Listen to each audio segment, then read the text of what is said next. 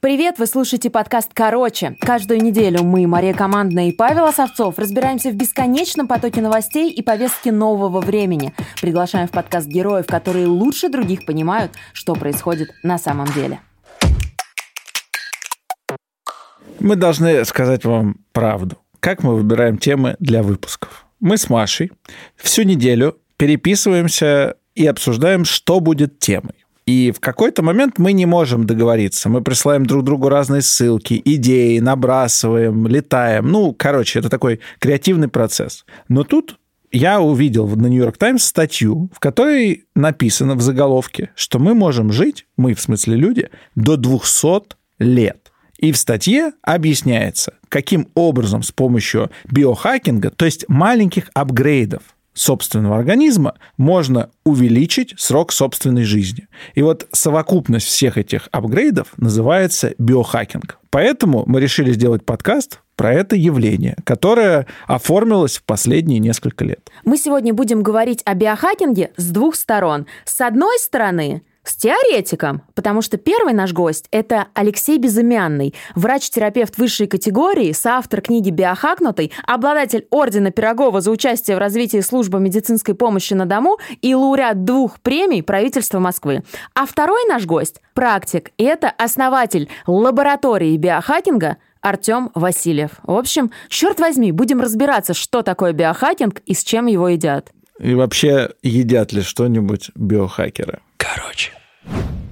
году, наверное, в 2013 или в 2015, я точно не помню, но я оказалась в здании, по-моему, это был Олимпийский комитет России или где-то рядом. В общем, у нас в Лужниках построили такую маленькую лабораторию, которая помогала спортсменам лучше готовиться к Сочи. Мы Слыхал знаем эти лаборатории, мы не, их помним. Не-не-не, я про другие лаборатории. Я сам участвовал в подобной лаборатории. У нас лаборатория есть на физтехе. С 2007 года мы делаем все то же самое спортсменам членом. Это Артем Васильев, основатель лаборатории биохакинга. У нас есть команды, которые закреплены за нами в качестве комплекса научной группы. То есть мы выезжаем с командой, либо они приезжают к нам, проводим тестирование, смотрим лимитирующие факторы и дальше уже подсказываем, что им делать для достижения ну, как бы желаемого результата.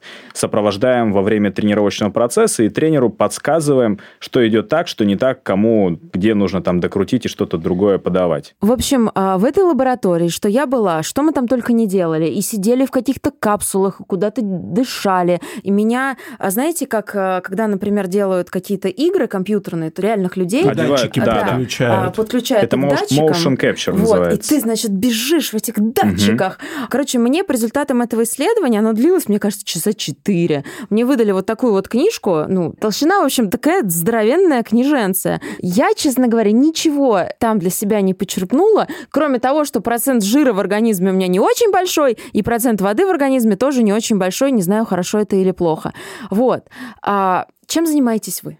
Мы делаем вот то, что делается спортсменом. Это история с измерением состава тела, это измерение аэробных возможностей работоспособности с помощью газоанализатора. Добавляется нагрузка, меряется пульс, снимаются показатели внешнего дыхания, измеряется осанка. Если есть у человека данные, ему еще интересно прообследовать, смотрится биохимический анализ крови, смотрится генетика. Эти данные собираем, слушаем, какие цели он перед собой ставит, ну и дальше уже подсказываем, что можно с этим всем сделать. Сколько стоит? Ну, минимальный чекап с э, расшифровкой, рекомендациями 20 тысяч. Ты бы пошел? Да. С каким запросом к тебе в лабораторию обращаются? И кто вообще твои клиенты? Ну, началось все со спортивной лаборатории, когда к нам стали приходить не только профессионалы и любители, а стали приходить предприниматели, и у них запрос был на то, что лучше чувствовать себя здесь и сейчас, потому что в течение дня большая нагрузка, и вот он хочет справляться, и при этом он не готовится к каким-либо соревнованиям. То есть ему спорт, физическая активность, питание нужно вот именно для того, чтобы выдержать этот день на максимальных скоростях. Во, это мой случай.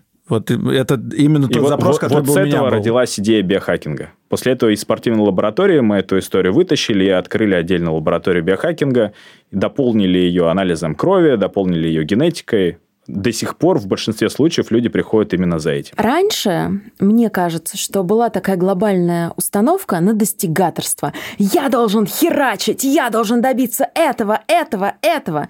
А сейчас глобальная установка идет на осознанность, на то, что нужно ценить каждый момент, на то, что работай, твоя жизнь, и это говорит Маша Командная, ни в коем случае не ограничивается. Вот как биохакинг к этому всему относится? Потому что у меня такое ощущение, особенно оно сложилось после прочтения книги «Биохакнутый», что люди, которые занимаются изначально биохакингом, они потом уходят на самом деле в mental health. Они начинают заботиться о себе больше в ментальном плане, потому что им становится понятно, что ты можешь сколько угодно пить железо, правда, вы не забудьте сдать на ферритин перед этим, там, или витамин D, но если ты живешь в состоянии постоянного стресса, тебе ничего не поможет.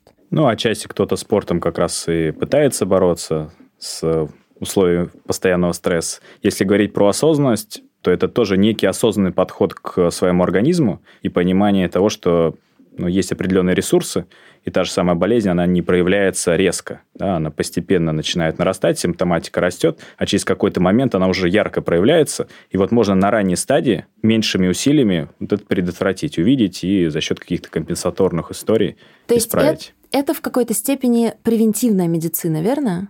В том числе, да. Мне кажется, это еще и не только про медицину. Это вот в том-то и проблема. Вот, например, моя. Я прихожу к врачу. Какому? А, у меня есть одна прям хроническая травма с того момента, как я занимался регби, которая мне реально испортила жизнь. У меня АРС-синдром. АРС-синдром – это травму, которую получают только футболисты и регбисты, касающаяся паховых колец. Это такой микроразрыв сухожилий в области паха, который плохо сросся, и у тебя сухожилие было эластичное угу. и длинное, а потом оно скукоживается и, и не растягивается. И не растягивается. Ты с этим ничего сделать не можешь, только на операцию в Германию. Жить не мешает никак, ты можешь кататься на велосипеде, бегать трусцой. Ты не можешь делать одну вещь. Ты не можешь сильно ударить по мячу. Соответственно, вот регби, футбол – аут. Я ходил к разным врачам с этим. И каждый врач мне говорил одно и то же. Ты профессиональный игрок? Нет. Ну, что ты? Ну, иди займись там чем-то другим. Но никто из них не говорил мне, как мне восстанавливаться комплексно. Цикл упражнений, какие-то, может быть, компенсаторные, вот то, о чем ты говоришь, может быть, включить вещи, как-то поддержать питанием, там, витаминами, чем-то. То есть врач – это все-таки исключительно про медицину, а биохакинг – это некая совокупность возможностей улучшить свой организм и, может быть, вылечить какие-то травмы в том числе. Медицина может использоваться как средство, то есть она будет входить вот в этот принцип. Ты можешь обращаться и нужно обращаться к квалифицированным специалистам, чтобы они подсказывали, рассказывали. А что касается травм, то сейчас в профессиональном спорте те же самые футбольные клубы, они тратят зарубежные большие бюджеты для того, чтобы исключить травму у профессионального спортсмена, потому что это большая потеря бюджета, и каждого спортсмена они диагностируют до тренировки, после тренировки. И можно, опять же, на ранней стадии выявить не до восстановления. Ну, вот то, что случилось у тебя, скорее всего, произошло из-за того, что мышца сильная, сухожилие слабое, само сухожилие плохо либо тренировали, не давали дополнительные упражнения на него, ну, либо там была перетренированность, кумулятивный эффект, нагрузка в какой-то момент стала высокая, произошел надрыв. Надрыв произошел не в мышце, потому что мышцы всегда качаешь, а вот именно в сухожилии. Если бы делали тот комплекс процедур, которые делают вот сейчас в профессиональных футбольных клубах, то это можно было бы избежать, там, врач команды, он увидел бы твое состояние и сказал бы, что окей, сегодня там на матч не выходишь, или сегодня отдыхаем, и нужно поделать вот такие-то вот физиотерапии, там, попринимать такие-то добавки, препараты, и все будет хорошо там через 2-3 дня. Мне кажется, вообще в профессиональном спорте там как раз и должен быть даже не столько врач, сколько вот этот человек, который за биохакинг отвечает, который и про препараты фармакологические. Это есть. Это называется про... медико-биологический отдел. Даже на уровне РФС есть медико-биологический отдел, где сидят специалисты и вот занимаются именно этим. Внимание! Только для слушателей. Короче.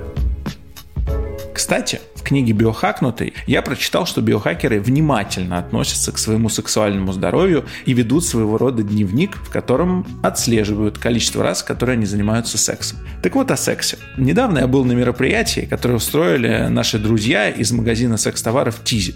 И основатель Тизи Антон Неяскин, которого вы наверняка помните по выпуску «Как продается секс», рассказывал про индустрию продаж товаров для секса во всем мире. И там был такой интересный момент в его выступлении. Антон процитировал SEO Netflix Рида Хастингса, который сказал, что основной конкурент Netflix — это не HBO, а сон человека. И я подумал в этот момент о том, что вот как по-разному технологии могут влиять на нашу жизнь. Одни хотят забрать у нас часть сна, то есть, по сути, нанести нам ущерб. А другие компании, например, Тизи, наоборот, заботятся о нашем здоровье, делают нашу с вами жизнь качественней, потому что когда вы смотрите сериал Netflix, то вы просто наблюдаете за жизнью других людей. А вот когда вы занимаетесь сексом, то, по крайней мере, пока, вы им занимаетесь сами. А секс-игрушки и лубриканты, фанатами которых стали за последний месяц все участники нашей творческой команды, делают вашу сексуальную жизнь гораздо более разнообразной и насыщенной. Паш, ты что, только что сравнил секс-игрушки и Netflix? Да, ты не ошиблась. Мне и самому стало весело от этого поворота. Черт, а ведь и правда, секс гораздо круче контента. Ссылка на сайт tizi.ru и промокод «Короче» на 20% прикрепляем к этому выпуску. Расскажи, как это устроено вообще на уровне профессионального спорта, потому что, мне кажется, мир вообще делится на два лагеря, и один из этих лагерей, он считает, что, в принципе, допинг весь нужно разрешить, потому что все спортсмены на нем сидят, ибо профессиональный спорт без допинга невозможен. Это вот я, если честно, я на этой лавочке. против а я на, именно за это. вот э, такого mindset а, но тем не менее, конечно же, у профессиональных спортсменов а, есть какие-то лайфхаки медицинские, биохакерские, которыми они пользуются. Можешь ли ты о них рассказать? Слушай, ну, наверное, самый такой известный пример – это фильм, в котором команда бейсболистов с очень таким невысоким уровнем развития каждого игрока. Человек, там... который изменил да, все. Да, да, потому что они работали по принципу цифр. Манибол, но это про другое. Но, нет, смотри, в профессиональном, это подход. в профессиональном это спорте сейчас делают то же самое. Если, опять же, мы будем говорить про футбол, у каждого футболиста во время тренировки есть манишка с GPS-трекером. То есть тренер в режиме реального времени видит частоту ускорений, скорость ускорений, воспроизводимость этих ускорений. Извините, тут я должна сделать небольшой ноушен на полях. Вот эта вот манишка с GPS-трекером, а, может быть, вы видели несколько лет назад а, фотография, по-моему, Артема Дзюбы гуляла в этой манишке, потому что она выглядит как обычный женский лифчик. Да, и там находится GPS-трекер, который измеряет как раз скорость перемещения, расстояние, рисует траектории перемещения по полю. И эти данные также тренер использует для того, чтобы формировать состав команды, ну и понимает, кто как себя чувствует в этот день. Помимо вот этих носимых датчиков, которые используются во время тренировки, а их достаточно много, там есть дополнительные измерители скорости, которые ставятся по бокам поля, есть э, измерение биохимии до тренировки, после тренировки, и на основании этих данных можно понять, нужно ли делать что-то с интенсивностью тренировки – и несет ли она тот физиологический эффект на каждого спортсмена в отдельности, который был задан.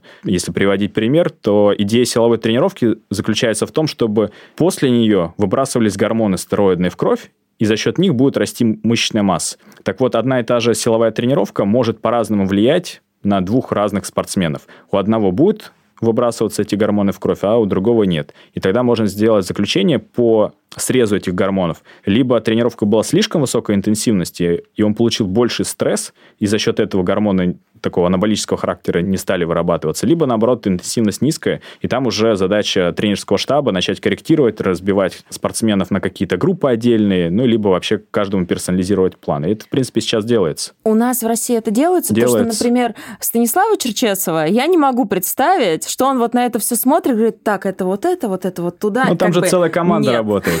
Ну, я думаю, слушай, Маш, я думаю, ему приносят распечатки, где есть эти данные. Прислушиваться к ним или нет, он уже, понятно, сам решает, но у него есть эта информация. Но это, на самом деле, очень круто. Ну вот к чемпионату мира по футболу, который был в, Моск... в России, 18 год, 18 да. а, сборная команда страны как раз готовилась вот с таким принципом. И директор медико-биологического отдела обеспечения сборной Это выходец из нашей лаборатории при МФТИ Евгений Калинин. Ну вот он как раз туда, можно сказать, привнес все эти цифры, ну и подсказывал, как с ними работать. А расскажи поподробнее про эту лабораторию. Это чья лаборатория и за счет чего она работает? То есть это какие-то ну, заказы со стороны спортивных команд или что? Изначально все лаборатории, связанные со спортом, находились на базе Российского государственного университета физической культуры и спорта, который находится в Черкизово. И оттуда постепенно разъехались, и те идеи, которые были там основаны, заложены, в том числе воспроизвелись вот на базе лаборатории на физтехе 2007 года открылась. Изначально было больше грантовых работ, и это профессиональные спортсмены, то есть был пул футбольных команд, к которым мы приезжали на тестирование, делали диагностику, рассказывали результаты тренерскому штабу и что можно сделать, то есть подсказывали, как дальше с командой работать. Через какое-то время приезжали снова, проводили повторное тестирование, смотрели изменения, ну и тренер дальше уже принимал решение, как они строят тренировочный процесс, какой спортсмен попадает там, в основной состав. Ну, и в основном это были футбольные команды.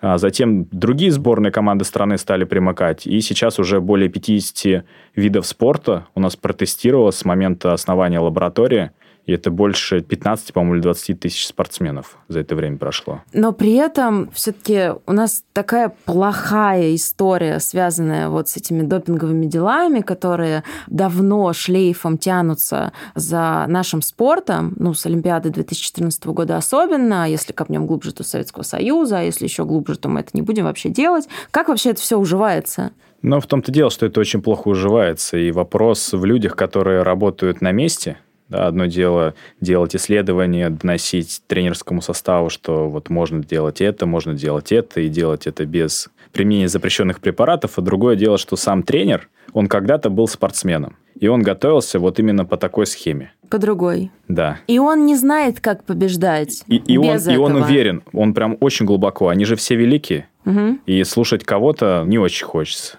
А иногда они даже не слышат. Если приводить пример, у нас был случай, когда в лабораторию приехал тренер, ну, порядка 80 лет, не буду говорить, из какого вида спорта, и он привез спортсмена. Очень скептически относился к этому тестированию. Молчал, мало говорил, мало спрашивал, абсолютно безинициативен был. Когда мы уже заканчивали тестирование, говорит, блин, ну вот это вот вся хрень ваша, вот эта вся наука, вот ее сейчас приходится терпеть из-за того, что жестче делают допинг. Допинг-контроль. Допинг-контроль, да. Говорит, я раньше когда тренировался. Встал, вколол себе венстрол, ушатал. Говорит, и все, счастливый пошел домой в призах. А теперь вену колоть нельзя, понимаешь? Но не только вену. Вот этот разговор про допинг, он... Я каждый раз чувствую себя неудобно. Может быть, я просто старорежимный, консервативный. В моем понимании, ну вот опять на примере регби. Там в Новой Зеландии целый институт пятиэтажное, может быть, уже это пятиэтажное, наверное, 20 лет назад было, здание. Это институт медицинский, который работает на одну команду. New Zealand All Blacks. Это их бренд, самый важный для Новой Зеландии, они работают на их фармакологию. Понятно, что можно запретить допинг, там, один препарат, другой препарат. Они найдут, как это сделать. Вопрос в том, что профессиональный спорт и допинг, ну, мы можем назвать это допингом, можно назвать фармакологией, а можем биохакингом. Это попытки. Допинг – это не биохакинг. Угу. Мне кажется, что то, что сегодня биохакинг, послезавтра будет допинг. Ну, это вечная гонка. То есть ты постоянно ищешь варианты улучшить свой организм. Ну, вы посмотрите на сборную Новой Зеландии по регби. И сравните просто чисто атлетизм этих спортсменов. Сравните с тем, что было 30 лет назад. Это огромная разница, потому что если раньше там вот эти вот тяжелые, большие нападающие и маленькие полузащитники, они сейчас все абсолютно одинаковые и с точки зрения роста, и с точки зрения мышечной массы. Да, есть несколько игроков, которые очень большие, а все остальные просто весят 100 килограммов. И они бегут, это 100 килограммов бежит, как черт знает кто, это невозможно без стимулирования организма какими-то способами. Можно, повторюсь, называть это разными словами, но профессиональный спорт, особенно спорт высочайших достижений, всегда связан с тем, чтобы залезть внутрь своего организма и хакнуть его. Можно это сделать грубо, винстролом. А можно это сделать так, чтобы это не дало потом каких-то ужасных побочных эффектов, связанных с пенсией для спортсменов. Поэтому мне кажется, что допинг это, в общем, ну, если ты выбрал эту жизнь профессионального спортсмена, ты принимаешь эти правила игры, и ты должен искать способы, и должен доверять людям, которые занимаются подготовкой твоего организма. Другой вопрос, что это надо делать качественно. В Новой Зеландии это делают качественно. Как у нас делают, я не знаю. Не могу ничего сказать, как у нас делают. Ты, ты не вот сам этим занимаешься. Про спортсменов понятно. А зачем это обычным людям? Слушай, например, на личном примере, зачем это мне? Мне не хочется плохо себя чувствовать в 70, 80, 85 лет. Да, понятно, что там 150 вряд ли удастся прожить. Ты сейчас так это сказал, как будто не пошутил. Не пошутил. То есть ты всерьез э, говоришь о том, что тебе вряд ли удастся прожить 150 лет. Да. Короче. Короче. Привет, это Нина. Подписывайтесь на наш подкаст в Apple Podcast, Яндекс Музыки и Castbox. В общем, на тех платформах, на которых вам удобно нас слушать. Ставьте оценку и делитесь подкастом с друзьями. Нам будет очень приятно. Кстати, а что говорит доказательная медицина про биохакинг? А вот касательно нее мы задали вопросы Алексею Безымянному. Он врач-терапевт, который написал самую популярную книгу в России про биохакинг вместе с Артемом Голдманом. Короче. Я довольно долго до записи этого подкаста разговаривала с твоим соавтором по книге «Биохакнутый» Артемом Голдманом, и в процессе этого разговора он понял, что на самом деле книгу нужно было называть «Тревожный биохакер». Да, я с ним согласен. Биохакеры очень тревожные люди. Биохакеры... Они сдают вон э, чекапы каждую неделю. Конечно, это тревожные люди. Очевидно. Да, да, да, да, да. Артем сейчас работает над э, там, диджитал-проектом по повышению осознанности среди людей. Соответственно, он мне сказал, что из биохакинга он перешел в ментальное здоровье. И он вообще осознал, что на самом деле, в том числе и на долголетие, в гораздо большей степени влияет твое ментальное здоровье, нежели твое здоровье физическое. Потому что если ты стрессуешь, если ты несчастлив, а, если у тебя депрессия или тревожность тревожное расстройство или ты состоишь в токсичных отношениях, то никакой биохакинг не поможет. Это так? Здесь должен быть баланс. Э, люди, которые по пятницам сидят и смотрят «Поле чудес» э, с бутылкой пива, многие из них э, с точки зрения ментального здоровья чувствуют себя прекрасно. Но, но, Поэтому баланс говорит о том, что мы должны быть, с одной стороны, конечно же, ментально здоровы и психологически уравновешены, и расслаблены, где это нужно, с периодами снятия перенапряжения, ну и, конечно, с э, базовым физиологическим здоровьем. Вот про это базовое физиологическое здоровье. Мог бы ты нашим слушателям дать какие-то вот базовые рекомендации, чтобы после прослушивания этого подкаста с ними что-то осталось? Есть э, правило трех С. Это нормализация сон, секс, спорт. Нормализация сна, у тебя, Паш, как с этим? Нормально. Со, со сном все шикарно. Сплю по 6 часов, много работы. Секс, э, спорт, э, сон – это раз. Ну и второе, конечно же, базовый, один из основных э, блоков – это медицинское здоровье. Поэтому рекомендую пройти чекап. Например, в, если кто из Москвы слушает, либо в павильонах, которые открылись в 46 парках и скверах Москвы, совершенно бесплатно можно пройти, не потратив на это денег ну, либо в том э, медицинском центре, который пациент э, прикреплен по ДМС, э, ОМС, как он хочет. Ну и дальше следить уже за своими показателями здоровья, не думать о том, что пройденный чекап 10 лет назад тебя убережет от развития каких-то заболеваний. То есть это, за эту историю нужно раз контролировать. Дальше мы то, что мы едим. Поэтому при возможности у нас э, огромный выбор продуктов, которые сейчас существуют. Разбираться и подходить прям супер дотошно к подбору блюд, это можно, на это нужно время. Главное для себя определиться, что это я ем, это я не ем. Это я ем часто, это я ем реже. Вот. Если какой-то идет перекос, ну, будь добр, расхлебывай последствия. Ну и, конечно же, важным фактором является расслабление. Найти для себя нужно тот инструмент, который будет тебя расслаблять. Будет ли это медитация, будет ли это спорт, Будет ли это арт-терапия, музыка, все что угодно, но нужно найти. И либо просто посещение ночных клубов, концертов, это тоже расслабляет психику. И, конечно же, дозированный режим отдыха. Ну и спорт, спорт, спорт э, с точки зрения физики череда, может быть, йога, может быть, функциональные тренировки, кардиотренировки под контролем. То есть все равно какой-то тренер должен задать э, этот инструмент, откалибровать его и наточить. Поэтому сделайте это, все будет классно. Сегодня мы хотим рассказать вам о подкасте наших друзей, который называется «Парам-парам-пам. Двигатель прогресса». Что же это такое? Это подкаст, в котором Антон Камолов, да, тот самый Антон Камолов рассказывает о технологиях в самых разных сферах и размышляет, как сегодняшние открытия повлияют на нашу жизнь завтра.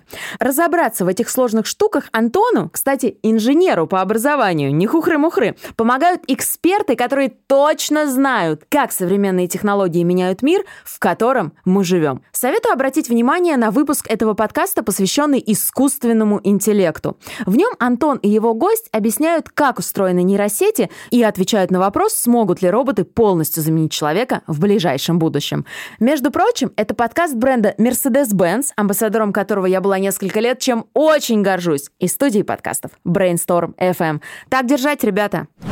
Собственно, мы достаточно давно пытались нащупать определение того, что такое биохакинг, и вот, мне кажется, я нашел в твоей книге ту формулировку, которая мне показалась наиболее любопытной в массах. Биохакинг – это когда последние разработки фармакологии становятся доступны а, для всех благодаря энтузиастам. По-моему, это как раз в точку. А я считаю, что дело не только в э, фармакологии, хотя очень правильно подбирать именно ту фармакологию, которая с точки зрения доказательной медицины прошла какой-то опруф. Потому что вот э, книга «Биохакнутый», которая сейчас у вас в руках, а, она была написана полтора года назад, после того, как мы с Артемом Голдманом провели курс практического биохакера, пригласив э, суперпрофессионалов, профессоров э, первого уровня, рассказали всем желающим о том, как прокачивать свой организм, как нормализовать сон, э, какой образ жизни вести, какие спортивные нагрузки давать своему организму. Кстати, по спорту у нас в этом курсе был Владимир Волошин. Как заниматься сексом, сколько и правильно ли это, какие проблемы возникают у человека, когда нет сексуального влечения – с точки зрения лабораторной диагностики доказательной медицины очень хорошо подтянули полностью всю лабораторку, как базовую часть биохакинга, с которой начинал Сергей Фаге. Э, все вы знаете, что это понятие, скорее, вот биохакинг началось после того, как он написал свою статью, сколько денег он потратил на самодиагностику и прочее. И вот тут э, давайте разберем, что биохакинг – это все то, что я только что сказал, направленное на с одной стороны, повышение эффективности человека, когда человек хочет себя прокачать и выжить максимум, а с другой стороны, он хочет улучшить свои показатели здоровья и тем самым продлить жизнь. Так вот, спустя полтора года после начала написания книги я понимаю, что эти два понятия друг с другом не сочетаются. Биохакинг с точки зрения подходов, которые пришли к нам из Америки, и тех подходов, которые многие сейчас используют, например, использование горстями различных препаратов, БАДов, э, витамина D, L-карнитина, наотропов и прочего для повышения эффективности в краткосрочной перспективе дадут а, классное повышение уровня работоспособности, а в долгосрочной перспективе могут сократить жизнь. То, о чем ты говоришь, это, по сути, разговор о балансе, опять-таки, между долгосрочным и краткосрочным, и ты должен как-то выруливать. А вот совершенно верно. То есть человек должен для себя оценивать, что в биохакинге есть базовые вещи, от которых он не уйдет. То есть здесь очень важно сформировать мышление и подход, системный подход ко всему. Системный подход к образу жизни, системный подход к питанию, системный подход к физическим нагрузкам, для того, чтобы у человека в первую очередь было определенное просвещение. Это то, что мы сейчас чем занимаемся. То есть мы рассказываем людям, на что стоит обратить внимание. Когда человек осознанно, я это называю это так, подходит к своей жизни, у него уже есть понимание, что если он каждую пятницу выпивает бутылку виски и там, я не знаю, с пятницы по понедельник пьет, то наверняка у него придут различные проблемы – И он должен на них просто знать. Придет э, цирроз печени, алкогольная кардиомиопатия, нарушение ритма и другие заболевания. И если человек знает и сознательно к этому идет, как бы не вопрос, у каждого свой выбор. То же самое с питанием. Если человек разбирается и понимает, что он бегает, ну, то он решил пробежать московский марафон. Я очень надеюсь, что все-таки в конце сезона он состоится, не будут уже отменять. Очень верим. И для того, чтобы его пробежать, у него должно быть нормальное питание, спортивное, с уклоном, с добавлением в продуктах э, калия, магния и прочих элементов, и либо использование различных э, витаминов, гелей спортивных, которые сейчас. Это тоже осознанный подход. Человек понимает, что для того, чтобы мышцам нормально работать, должны быть поступать микроэлементы, витамины. Если уже он этого не делает, что происходит? В течение сезона человек потихонечку убивается, ну и в результате у него происходит, опять же, нарушение ритма в связи с недостатком калия, ну и в результате человек может столкнуться с э, артериальной гипертонией, ну и в результате поиметь либо тромбообразование, либо инфаркт. Так вот, я к чему все это говорю? Мне так нравится, как спокойно ты это говоришь. Все в порядке. Я помню случай, когда мы занимались медобеспечением мероприятия World э, Это забег в Коломне, который единовременно стартовал, по-моему, в 32 странах мира, и шел это в режиме онлайн-трансляции. Я даже комментировала как-то один раз целый день его из Коломны. Я так устала, если честно. Так вот, а, прелесть этого мероприятия заключалась, а, ну, для меня, как в специфике, в том, что уже все давно финишировали, и остался бежать какой-то чувак, китаец. Его догоняли машины, я отправил скорую помощь, Говорю, вы его уговорите, ну, уже все закончилось. Кэчкар уже э, давно финишировал, уже бежать бессмысленно. Он говорит, а он ничего не понимает. Это маленькое отвлечение. Осталась в гардеробе а, сумка одна, комиссии, открыли ее и поняли, что чувак приехал в костюме. Все, он ходил по Москве, турист из Китая. Мы не понимаем, он подготовлен или нет что нам ждать от него. Мы понимаем, в чем он бежит. Мерч, который продавался вот перед забегом. И вот он бежит уже 25 километров.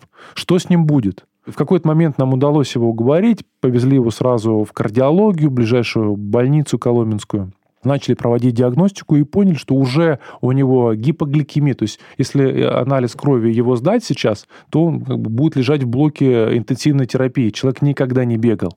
И то же самое, может быть, это такая ужасная аналогия, нам удалось в тот момент предотвратить его смерть, но это ждет каждого, кто будет безумно, без контроля медицины тренироваться или давать себе какие-то нагрузки.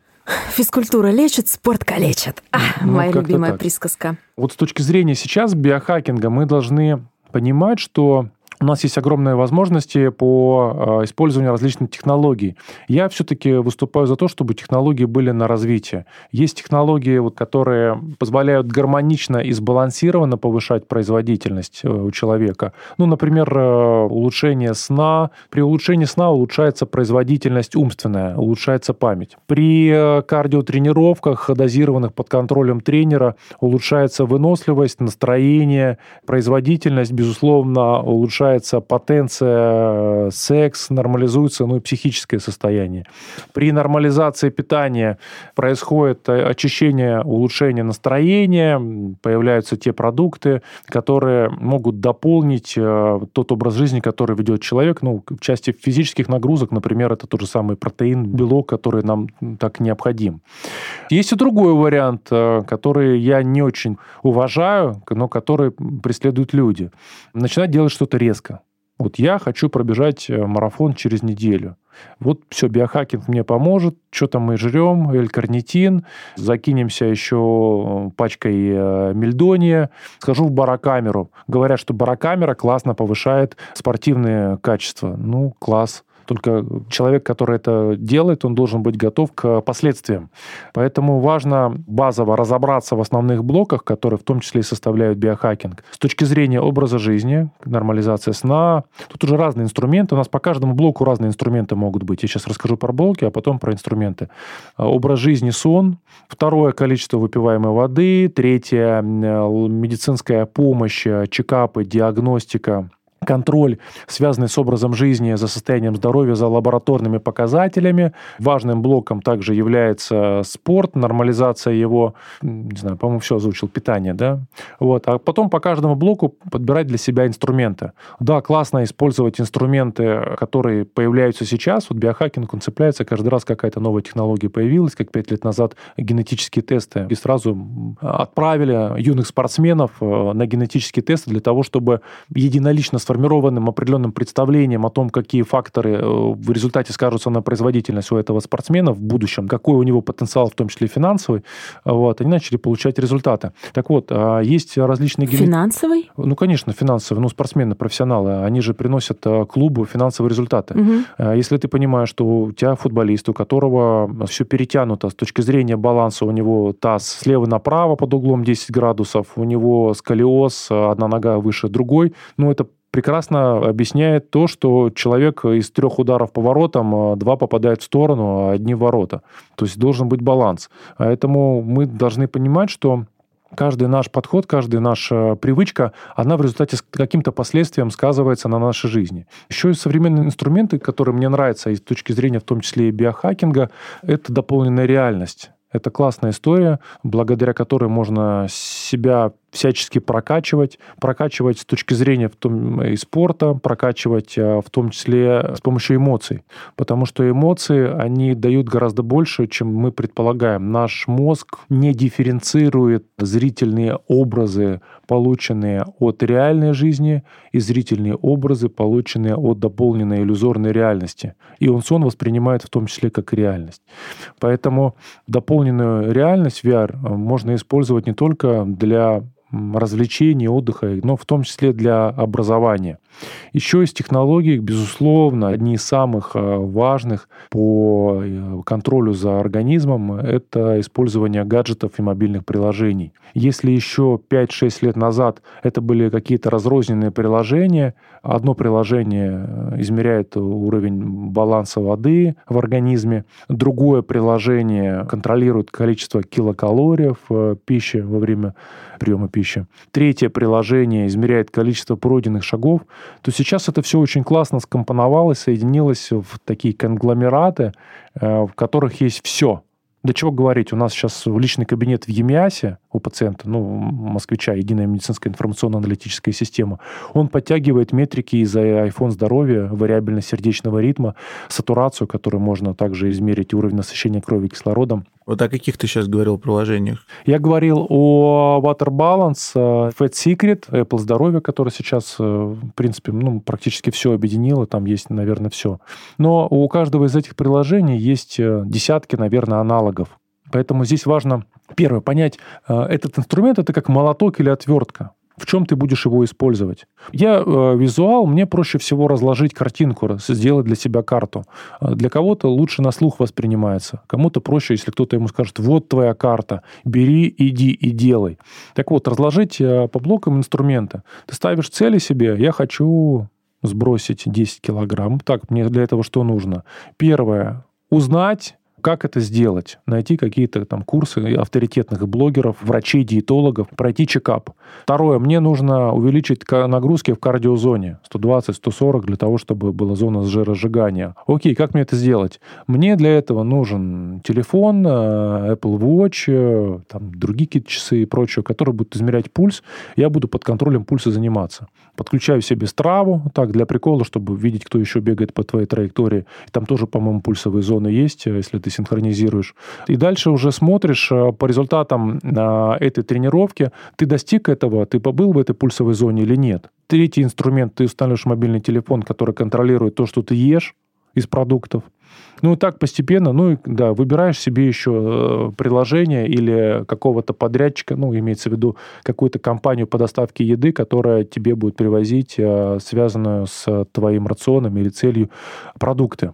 Ты говоришь, по сути, сейчас про осознанную жизнь и про здоровый образ жизни. Почему это выделяется в отдельное слово И, может быть, не просто слово, а явление биохакинг. Это вот моя история. Я хочу немножко про это тоже сказать, потому что я прочитала целую книгу, которую вы написали с Артемом Голдманом, и я из нее поняла следующее, что все вот эти лабораторные исследования — это, конечно, хорошо, но самое главное — это соблюдать простые рекомендации. Хорошо спать, хорошо питаться, заниматься спортом, но это должна быть легкая физическая активность, а, никто не просит тебя бегать марафоны. И только тогда ты можешь переходить на какой какой-то следующий уровень. А когда ты куришь, выпиваешь, плохо спишь, постоянно стрессуешь, то ни о каком биохакинге говорить в принципе не стоит. Ты сперва вот эту часть жизни наладь, а уже потом куда-то глубже прыгай. Совершенно верно. Поэтому я эти блоки и назвал базовыми. Но есть проблема в биохакинге и вообще в целом в медицине, связанная с тем, что очень низкая приверженность. Это то сейчас, чем занимается Артем Голдман. Он сделал чат-бота, который работает с осознанностью. Йосиф Рейдман называется этот чат-бот. Он запустится в начале июня. Я думаю, что мы с большим удовольствием, когда он запустится в нашем подкасте, про него расскажем. Отлично. И здесь э, фишка в том, что когда у человека что-то болит, ну, безусловно, он придет к врачу. Он не будет терпеть зубную, головную боль, хотя головную многие терпят почему-то. Нельзя. Ни в коем случае, потому что головная боль это может быть следствие э, многих заболеваний и причина многих заболеваний. Раньше бытовало мнение, что головная боль возникает из-за повышенного артериального давления. Спустя 20 лет многие поняли, нет, это наоборот, когда головная боль появляется, э, повышается артериальное давление. Поэтому терпеть нельзя, причин много, но не тема сегодняшней программы. Кстати, через некоторое время у нас будет большой подкаст про мигрень. Кстати, да. Чем отличается биохакинг от здорового образа жизни? Есть принципиальное отличие? Да, биохакинг, а, помимо здорового образа жизни, это включение еще в свой обиход инструментов, которые направлены на улучшение жизни. Например? Например, те же самые гаджеты. То есть для того, чтобы вести здоровый образ жизни, можно просто не курить, не пить. Ну, как бы с одной стороны. Не, ну, слушай, все, кто ведет здоровый образ жизни, у них всегда есть браслеты, страва, и они всегда очень любят делиться результатами, за сколько он пробежал сегодня 7 километров. Ну вот, это уже часть, часть биохакинга. С другой стороны, безусловно, это фармакология. Фармакология, направленная не только на устранение проблем, потому что устранение проблем, которые уже возникли, это медицина. Если у человека повышен уровень холестерина, одной омега-3 ты при всем желании ничего не сделаешь, потому что из всех э, производителей омега-3 только одна фармкомпания зарегистрировала его как э, лекарственный препарат. А это говорит о том, что омега-3 не будет у тебя снижать уровень холестерина, в результате приведет к развитию атеросклероза, инфаркту, инсульту, смерть. Так, может, ты хотела, чтобы я озвучил это в такой интонации. Ну вот, а поэтому с точки зрения линейки фармакологических препаратов, огромное количество препаратов, которые и не нужно-то людям, ведущим здоровый образ жизни, э, принимать. Связано это с микроэлементами, витаминами. Есть препараты, которые биохакеры, а это люди, которые, помимо тех, которые ведут здоровый образ жизни, в огромном количестве проводят гипердиагностику состояния организма. Вот еще отличительная особенность. И это плохо. Гипердиагностика – это плохо, что такое гипердиагностика? У каждого человека обследование и чекап должен быть по показаниям. Есть определенные правила проведения чекапов с точки зрения даже стандартов медицинской помощи э, для пациентов, э, которые э, до 39 лет составляет раз в 3 года, если нет никаких заболеваний, требующих наблюдения. Биохакеры же считают по-другому. Я буду проверять свои показатели, свои анализы столько, на что у меня хватит денег. А как мы знаем, нет полностью здоровых пациентов, есть недообследованные. Вот-вот-вот.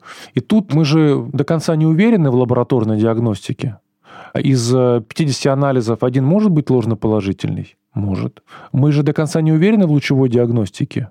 Да, в этом-то и проблема была у онкологов во всем мире, когда пациенты проводили МРТ всего организма, так любимый в нашей стране, и так нигде в мире такого нет, в принципе. Никто, ты придешь в частную клинику и скажешь, я хочу заплатить вам 500 евро, хочу провести МРТ головы. Говорит, а где у вас направление врача? Вот во всем мире, в цивилизованном без направления никто делать ничего не будет. А у нас, конечно, хотите еще МРТ ноги вам сделаем, а еще корчику приводите, и собачку, и им МРТ-диагностику. Ну вот, есть различные кисты, образования, которые, ну, никаким образом негативно не влияют на человека, да и банальные артефакты. И велик риск, если человек без болевых ощущений, без предрасположенности, без какой-либо симптоматики пойдет э, на скрининг, один из 20 раз у него что-то да найдут и начнут залечивать. Биохакинг – это попытка прожить дольше. Это так или иначе понятие, которое связано напрямую с долголетием, потому что все мы хотим прожить как можно дольше. Ну хорошо, почти все. А неужели на это реально как-то повлиять? Есть же какие-то модифицируемые и немодифицируемые факторы. Ведь генетика наша пока это не модифицированный фактор, и мы ничего с ней сделать не можем. Условно, можем. Что? Объясняю. Так. Вот приходит человек на диагностику, и ему сообщают о том, что у вас есть предрасположенность к полноте, к развитию сахарного диабета. А вот это все реально? То есть вот есть генетические тесты, которые это все показывают, и им можно верить? Есть генетические тесты, и с определенной долей вероятностью им можно верить. Но если вдруг узнает об этом человек, о том, что у него есть предрасположенность к развитию сахарного диабета, либо атеросклероза, он начинает проводить диагностику уровня холестерина, его фракций, и выясняет, а действительно, блин, что ему делать? С точки зрения генетической предрасположенности, история фатализма, он и проживет свои 50 лет. Но если человек начнет контролировать Маловато свой уровень холестерина, проведет модификацию питания, он знает об этом, что у него такая история. Вполне вероятно, что атеросклероз у него на протяжении всей жизни развиваться не будет, и ему не грозит инсульт. Он продлил жизнь? Продлил. Биохакинг это ну, с точки зрения гипердиагностики, наверное, биохакинг. То же самое с глюкозой, э, то же самое с гормональными изменениями, например, э, щитовидной железы. Э, у тех, у кого есть определенная предрасположенность. Поэтому здесь, э, с одной стороны, обследоваться регулярно надо, проходить чекапы, ну, это вот я говорю сейчас с точки зрения медицины. Э, а дальше, если что-то уже выявят, то конкретно этим заниматься. Хорошо, а какой генетический тест нужно сдавать? Их же на самом деле море. Вот, например, есть мы с Пашей, нам обоим по 32 года. Мы хотим заботиться о своем здоровье. Куда идти, что сдавать? Можно генетическое тестирование проходить и в Атласе, и в ДНКоме, и в других лабораториях, и в LabQuest. Э, генетические тесты есть. Они отличаются как по цене, так и по качеству. Э, сравнительные характеристики это каждый должен для себя определить. Что они отличаются, у каждого теста отличаются.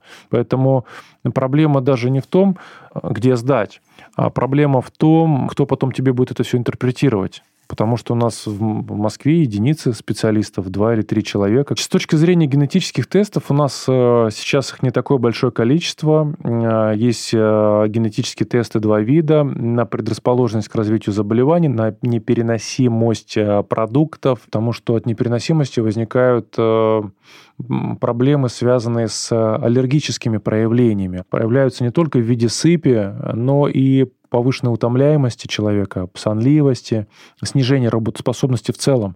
Поэтому с точки зрения биохакинга как раз вот генетические тесты вот на выявление непереносимости продуктов, они такой являются базовой частью. Как и на микробиоту кишечника, которая может быстро поменять свой состав, если ты э, пьешь крепкий алкоголь, э, куришь или стрессуешь, и также нормализоваться. Кстати, очень интересная история. Э, в России пока ее не практикуют, но есть страны, где уже используют. Это нормализация микробиота кишечника. Кишечник формирует поведение человека. Так вот, э, проводились исследования по изучению э, трансплантированного кала. Да? То есть это микробиота, которая пересаживается от человека к человеку. Так. Для того, чтобы э, у человека нормализовать микробиоту. Ну, так быстрее всего. Интересно. Да, не все гуманные. Кстати, вот были люди, которые себе Э, вживляли чипы зачем-то, пытались какие-то сенсоры, чуть ли не там USB-порт себе сделать. Э. Но как раз, когда ты превращаешься в терминатора, это никакое отношение к биохакингу как раз не имеет, насколько я понимаю. Да вот многие считают, что имеют. А, Дело в том, что биохакинг это же около медицинское все-таки понятие. Нет такой специальности врач-биохакер. Поэтому в этом-то и проблема. Если к вам придет в гости э, спортсмен-биохакер, он будет топить вам за спорт и повышение э, максимального потребления кислорода. У нас уже такой был, да, знаю. Вот. Если к вам придет э, биохакер, который остеопат, он будет говорить, да подождите вы, надо разобраться с балансом. У человека может быть э, гипертонус и будет топить за другое. Поэтому я, как врач практикующий, наверное, со стороны биохакеров э, топлю больше, чем нужно за доказательную классическую медицину. Но вот я, когда говорю слово доказательную, Леш, я за нее вообще порву. когда я говорю доказательную, я все-таки хочу сделать упор, что в первую очередь за персонифицированную. Чем отличается доказательная от персонифицированной? Ну, вы знаете, что доказательная медицина сейчас огромное количество современных классных клиник, и это слово в маркетинге используется направо и налево для того, чтобы привлечь к себе э, пациентов. Доказательная медицина – это когда э, прошло какое-то исследование, рандомизированное, плацебо-контролируемое на группе, на выборке людей, которое проводилось по международным стандартам, и в результате этого исследования определили, что из 100 пациентов 97 пациентов, у них улучшится состояние здоровья по тому или иному заболеванию, если применять этот препарат. Или двигаться 40 минут в день, а не 35 минут в день. А персонализированная медицина – это когда врач говорит, подождите, мой пациент – это вот тот единичный из 100, на которого эта история не работает. Давайте я найду, что для него работает. И начинает конкретно под этого пациента подбирать, искать то, что на него сработает. Поэтому Хочется быть, с одной стороны, в доказательной медицине, но это выгодно страховым компаниям, клиникам и государству. Ну а как по-другому? Если это работает на 98% пациентов, значит, это надо использовать. Это же... Ну а с точки зрения персонифицированной медицины, это потребует гораздо больше денег, в первую очередь э, от пациентов и как раз от биохакеров, которые говорят, что нет, я этот один, давай разберемся, что надо мне. И э, я готов за это переплатить. Я не готов проходить э, один чекап в три года. Мне этого недостаточно. Я хочу проходить чекап каждую неделю. А давай разберемся, как у меня меняется биохимия крови. И начинаются выстраивать кривые разные движения, от чего зависит, от каких продуктов э, зависит был же этот доктор в Японии, Накамацу, по-моему, зовут, который на протяжении 20, по-моему, лет фотографировал продукты, которые он ел, сдавал биохимический анализ крови, измерял состав крови после того, как он съел то или иное блюдо. Леш, ну это навязчивая идея. Вот то, о чем вот ты говоришь, да. это, это, это человек с определенным расстройством психики. Да, а у нас есть разве психически здоровые люди? Конечно, нет. Это один из примеров, как она может расстроиться. То есть человек постоянно говорит о том, что он должен себя исследовать. У меня была одна знакомая, которая, когда принимала душ, она три раза включала вот эту душевую штучку, вот, чтобы на нее три раза полилось. Это примерно то же самое, просто это концентрация на собственном организме, которая, ну, в общем, ты, может быть, успокаиваешься, если ты так делаешь, мне кажется, если честно, что это в большей степени связано с иллюзией гипер... гиперконтроля. Гиперконтроля, да. Потому что когда ты постоянно себя проверяешь, тебе кажется, что ты контролируешь свой организм. А организм — это такая штука, которую ты на 100% к большому моему сожалению, я говорю как контрол-фрик, контролировать не можешь. Ну да, наверное, так и есть. Короче. Каким образом биохакинг может повлиять на секс? Или секс это только маркер? То есть он там ты у тебя пропало э, желание, либидо, и ты там это проблема, но это очевидно, что это проблема. Или ты можешь, например, какими-то способами влиять на качество секса способами биохакинга? Нет, конечно же, на качество секса можно влиять на нормализации и физиологии, нормализации психического состояния. Биохакинг в том числе это и медитация, это нормализация психики. А психика и секс — это две вещи, которые э, являются одним целым. Даже врачи-сексологи — это врачи-психиатры, фактически. Это врачи, которые... И, и наркологи одно и то же, да, это одна специальность. Вот, поэтому вот здесь секс, с одной стороны, это возможность э, контролировать и замечать как маркер, а с другой стороны, это инструмент, который ты можешь э, регулировать для достижения своих э, целей. То есть ты понимаешь, что качество секса у тебя ухудшилось, и ты начинаешь проводить анализ и искать инструменты для улучшения. С точки зрения напрямую улучшения здоровья, ну, это же история давнишняя. Все же понимают, что секс в любом случае приводит к пользе как и для сердечно-сосудистой системы, так и для гормональной. Потому что спортик. А, ну, не только, гораздо, гораздо больше э, биохимии в нем. То есть биохимия, нормализация гормонального уровня. Поэтому секс – прекрасный инструмент для улучшения здоровья. В апреле Нью-Йорк Таймс выпустили статью, согласно которой а, в 21 веке медицина, и не только медицина, но и наука дойдет до того а, состояния, что сможет продлить жизнь людям до 200 лет. Дескать, за 20 век средняя продолжительность жизни увеличилась в два раза. И вот сейчас она может тоже увеличиваться. И вот сейчас она может тоже увеличиться в два раза. Как ты относишься к таким статьям, исследованиям? Насколько, в принципе, это реально? И сколько максимально, по твоему мнению, может прожить человек? С каждым годом продолжительность жизни увеличивается, и мы, безусловно, этому очень рады.